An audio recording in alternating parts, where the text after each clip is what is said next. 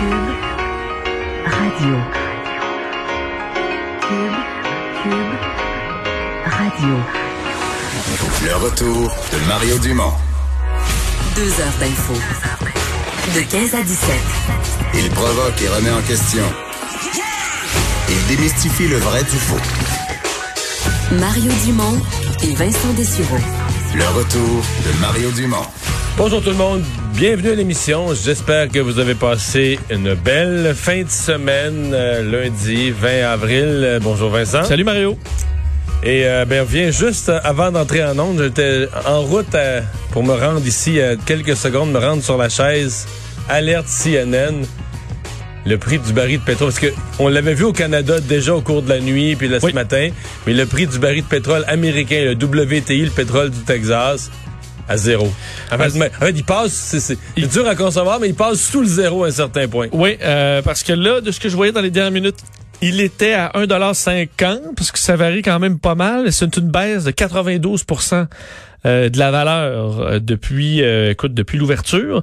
Euh, donc c'est une situation puis ce matin j'en ai parlé avec Richard Martineau sur le pétrole canadien là, le, le pétrole lourd euh, des sables bitumineux qui avait atteint le moins. En fait donc on parle d'une chute de plus de 100% alors on tombe dans le négatif donc on Mais doit le pétrole canadien était à 4-5 piastres, 3, 4, 5, 6, 7 piastres depuis quand même une couple de semaines. Là. Exact. Alors que le WTI euh, du Texas, ben, il, était, il était très bas, il était en bas de 20 piastres, mais quand il était à 18, 19, mais quand même. En fait, il avait dégrégolé ce matin à de 38% à 11,4 et là, il est à 1,50 euh, Donc, faut comprendre que, pour vous, vous, vous, vous- le situer un peu, là, donc ce pétrole-là américain, le West Texas Intermediate, est un euh, valait en 2011, là, le baril 114 Et à, cette- à cette époque-là, des économistes venaient sur nos plateaux et disaient!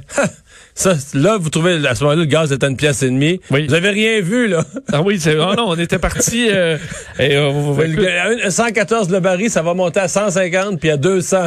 Et le, le donc à, à 1,50 présentement, ce qu'on a vu pour le pétrole américain, euh, c'est du jamais vu depuis 1983 et, et avant parce que 1983, c'est là où on s'est mis à transiger le pétrole sur les créé, marchés. Là. Euh, donc c'est une situa- situation vraiment inhabituelle. Comment on l'explique là, Vous vous rappelez, euh, il y a eu quand même une évidemment chute de la demande là, dramatique à la grandeur du monde. Mais il n'y a plus rien. Les véhicules fonctionnent plus. Les avions qui sont des gros consommateurs, ils en volent presque plus. Les trois derniers bateaux de croisière, en- les trois bateaux de C'est ça, ils arrivent. Ouais, il arrive au port aujourd'hui. Il reste trois bateaux de croisière sur terre présentement qui est encore qui est sur terre, qui est encore sur l'eau, qui est encore euh, en, En mer. Oui, et là il y en a un qui rentre à, à Barcelone, un qui rentre à Marseille, puis un qui rentre à Los Angeles. Ce soir, il n'y a plus un bateau de croisière qui roule à nulle part. Donc, il y a pour les marchandises, mais évidemment, c'est une baisse énorme. On s'attendait à ce que le prix remonte un peu avec l'arrêt de la guerre entre l'Arabie Saoudite et la Russie, qui avait, que l'Arabie Saoudite avait déclenché une guerre de prix. On s'est entendu finalement pour réduire la production de 10 millions de barils par jour. Mais ça a eu l'effet inverse. C'est-à-dire que les gens s'attendaient à une réduction de production beaucoup plus radicale. Fait que c'est comme si le fait que OK, c'est ça leur solution, c'est juste ça, ça a comme découragé les marchés parce que là, le problème c'est que les réservoirs sont pleins quand le prix arrive négatif, essentiellement mettons c'est au sable bitumineux, quand le prix arrive négatif, c'est comme si tu dis au producteur ben écoute là, nous autres ton produit on n'a pas besoin, tes réservoirs sont pleins, fait que si tu veux qu'on le prenne, euh, donne-nous donne-nous 10 cents du baril, donne-nous Ben, 50 cents du baril. Exact, parce qu'on explique, là, tu dis, bon, on paye, paye- payer pour vider des, enlever des barils, ça fait aucun sens. Oui, dans la mesure où arrêter la production, ça coûte plus cher que donner le stock à dans une certaine mesure. Et là, si vous dites, ben moi, je vais aller remplir, mais euh, mais ok, mais faut que tu trouves toi un réservoir, euh, il faut que tu le transportes, donc euh, c'est un, c'est un C'est du problème. pétrole non raffiné. Et là, pourquoi, par exemple, en Europe, le prix est encore plus élevé, euh, le prix est plus élevé un peu en Europe et en Il y, a, Asie. il y a juste le brand qui tient le coup. Là. Exact, mais c'est parce que euh, bon, eux ont pas le, le même problème de surproduction qu'on a aux États-Unis par exemple et au Canada versus la demande. Et là, on dit ben, en Europe, pourquoi ils achètent pas le, le pétrole américain? Ben c'est parce qu'encore là, faut que tu le transportes, donc ça te coûte plus cher le Alors t'es mieux d'acheter le, ba- le baril en Europe qui est à 26 dollars que de transporter tes barils à 0 dollars euh, d'un- continent à l'autre. Pour l'instant, les prix varient pas mal. Donc là, on arrive au point où notre prix à la pompe là, euh, va être juste des taxes. Ben, c'est drôle parce que les prix, oui, le ça va être- pétrole, va, tu sais, tu vas aller tanker, puis ça va te coûter, mettons, sur 50, ben, 40 dollars mettre de l'essence, tu vas en avoir euh, une pièce pour le gaz, puis 39 au gouvernement.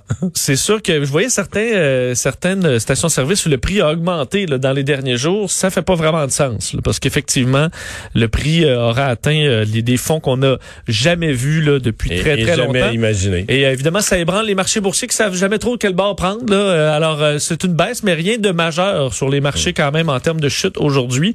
Mais ça inquiète que cette... euh, Et d'ailleurs, les prix, il faut dire, là, pour terminer sur le pétrole, les prix pour le, le- le mois de juin et même jusqu'au mois de septembre, parce qu'on peut préacheter des barils pour livraison dans le futur, là, les prix remontent là, parce qu'on s'attend à ce que l'économie Ben, reprenne. Peut pas rester. Euh, donc, c'est vraiment pour les barils là, livrables en mai là, que c'est la, c'est la catastrophe. Vincent, euh, il y a quelques minutes, la GRC a fait le point sur euh, cette tragédie qui est euh, ben, une des la plus grosse tuerie, dit-on, de l'histoire du Canada, mais aussi la plus bizarre, la plus mystérieuse. un individu qui qui se promène déguisé en policier, puis dans différents villages le long de son chemin, euh, abat des gens. Ouais, une véritable euh, tragédie. Euh, tout le monde, tout le monde s'attend pour s'entend pour dire que c'est une des pires tragédies de l'histoire du Canada. Évidemment, en, termes de fusillade et de victimes, c'est la pire, avec un nombre de victimes euh, encore inconnu là au niveau. euh, on n'a pas confirmé que c'était la, la, la, la fin là, de, de la découverte de corps. On est bon et la GRC a fait son point de presse à 13 heures. C'est pour ça d'ailleurs que le point de presse du euh, gouvernement du Québec était repoussé pour laisser la place à ce point de presse euh, en direct de la Nouvelle-Écosse. Alors, le dernier bilan est de 19 victimes. Pourquoi on dit encore plus? Hein? Ben, c'est parce que dans des maisons incendiées par le suspect, par le, euh, on découvre encore des corps. Alors, il pourrait bien y avoir encore d'autres victimes supplémentaires. On parle d'hommes et de femmes adultes dans tous les cas.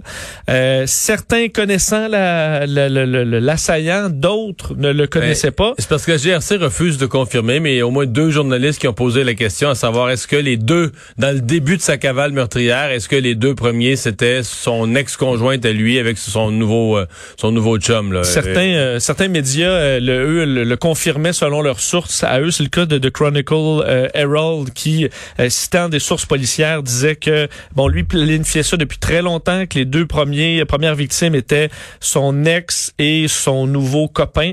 Euh, et les détails le provenant de, de sources policières donnent froid dans le dos. Là, on parle vraiment de quelqu'un qui se promène en allumant des feux, euh, assassinant les gens qui en sortent, arrêtant avec son faux Ben, véhicule ça, de police. la scène que quand les gens sortent, leur maison est en feu par lui, puis quand ils sortent d'incendie, il tire sa... Il tire. Tout comme un policier vu, a vu son véhicule de police et son, euh, son, son habit, son uniforme extrêmement réaliste. C'est comme ça que les, les, les, les enquêteurs de la GRC l'ont décrit.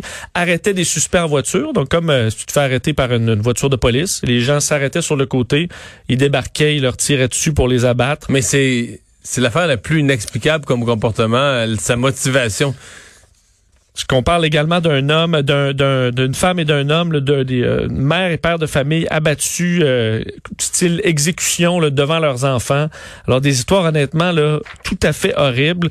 Euh, alors euh, l'enquête se poursuit. On a, faut dire là, et c'est pour ça qu'on n'a pas tous les détails encore. C'est 16 euh, scènes de crime qu'on doit analyser. Le vu que c'est arrêté à plein d'endroits, allumer des feux, tuer des gens. Alors c'est une Sur la, la- la distance totale, il y en a qui disent 50 quelques kilomètres. J'ai vu jusqu'à 125 kilomètres. là, C'est une fourchette. Donc on va sur plusieurs villages. là. Oui, euh, Tout- sur- tous dans la ruralité. sur une grande distance. euh, et euh, dans les, la seule bonne nouvelle, euh, l'un des policiers qui avait été blessé, atteint par balle, euh, et maintenant euh, a eu son congé de l'hôpital, donc se retrouve à la maison. euh, Chad Morrison, euh, et euh, ce qui n'est pas le cas évidemment de Heidi Stevenson, cette, cette policière euh, dont évidemment la GRC donnait leurs condoléances et leur appui. C'est une des, nôtres qui est tombée. C'est ce que eux euh, disaient, la décrivant comme une euh, héroïne. Alors l'enquête se poursuit, hein, plusieurs euh, enquêtes. Il y a enquête également de groupes d'enquêteurs indépendants reliés à la mort du suspect qui a été abattu par les euh, policiers. Alors on parle du côté du premier ministre Stephen McNeil euh, d'un des actes de violence les plus insensés de l'histoire de notre province et on pourrait dire du pays clairement. Bon, revenons à la COVID chez nous. Euh, Monsieur Legault, bon, qui a donné le bilan, mais surtout qui a relancé des appels de toutes sortes, euh, malgré tout ce qui est entré. En fait, il est entré plein de nouveaux mondes dans les CHSLD, mais on dirait qu'il en sort euh, des gens qui quittent au même rythme. Oui, ça ne suffit pas là, à compenser tout ce qu'on a besoin présentement dans les CHSLD. Vous faire d'abord le bilan du jour, 62 nouveaux décès. Donc, on approchera demain du 1000 là, décès au Québec. Euh, 962 nouveaux cas. Donc, encore une grosse journée au niveau des cas à presque 19 000.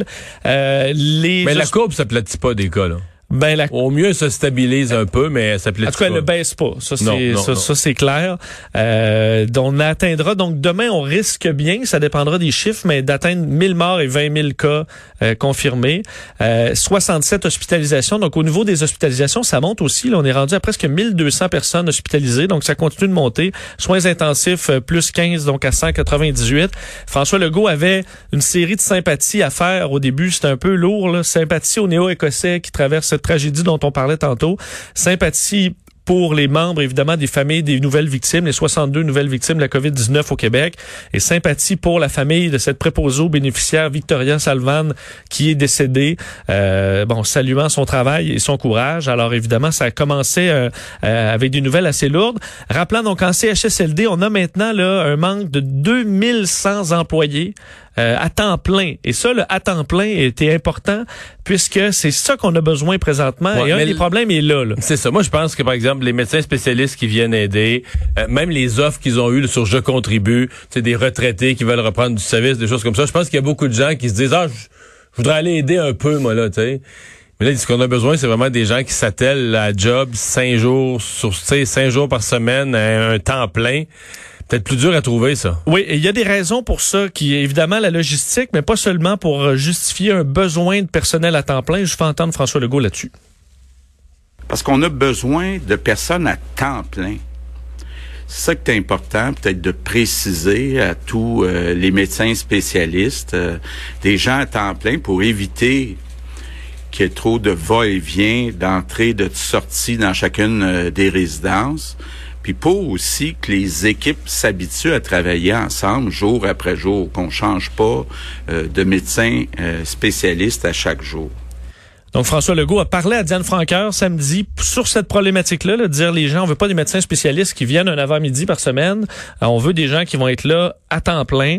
Euh, et là, dans le but de désengorger encore plus le système de santé pour libérer des, du personnel qui pourra aller travailler en CHSLD, François Legault euh, annonce que pour les deux prochaines semaines, on va limiter donc encore plus l'activité dans les hôpitaux, à part tout ce qui est urgent, euh, dans le but de libérer du personnel de leur devoir là, envers leurs patients pour pouvoir se rendre en CHSLD. Euh, également, point sur jecontribue.ca. T'en parlais là qu'il y a une problématique reliée à des gens qui ne voulaient pas nécessairement s'impliquer à temps plein. Mais il n'y avait pas seulement ça. On est allé réplucher la liste sur jecontribue.ca. On a fait quand même une découverte assez importante Ben au là, niveau des chiffres. Je vous fais entendre le premier ministre là-dessus.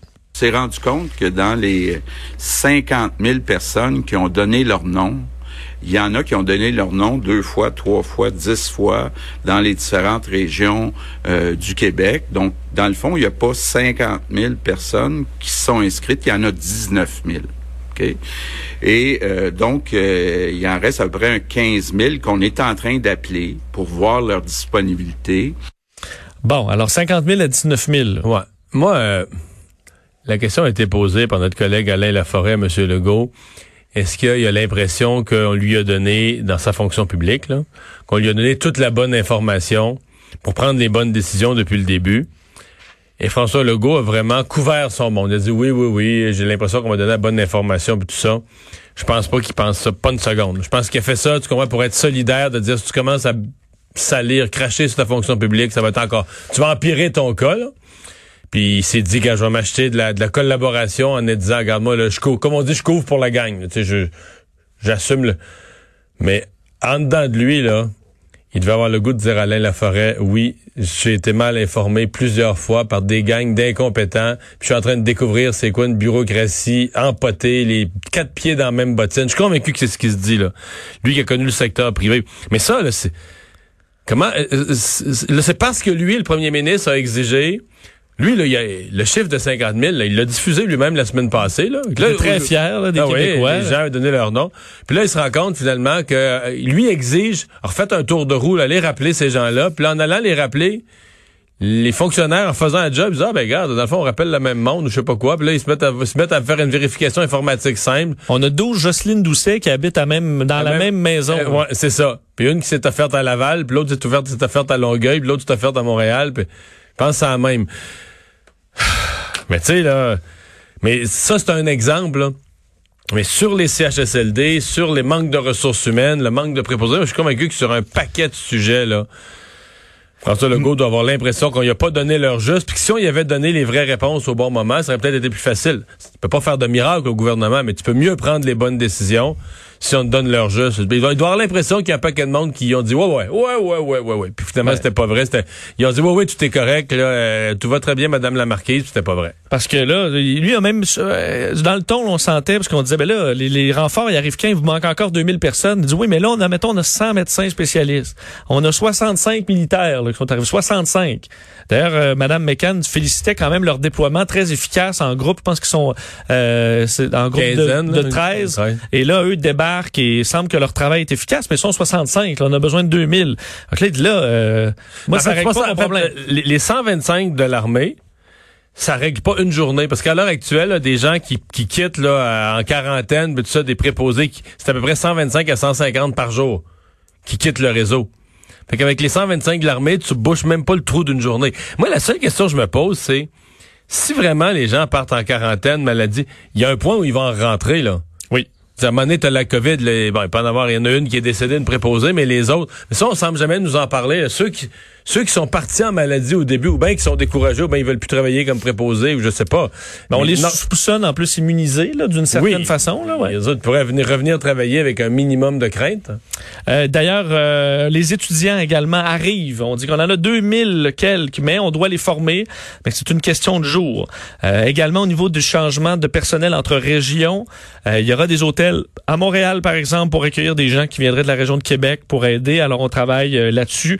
Et il, euh, il euh, demander aux gens de sortir dehors, entre autres les sages, parce que maintenant on, euh, on il semble que certains aînés étaient sont un petit peu excédés par nos aînés et nos aînés, ce terme-là qui est revenu toujours. Alors on a décidé de les appeler les sages aujourd'hui et de vous demandant d'aller dehors, de profiter un peu du beau temps, toujours en respectant le 2 mètres et en se lavant les mains euh, au retour à la maison.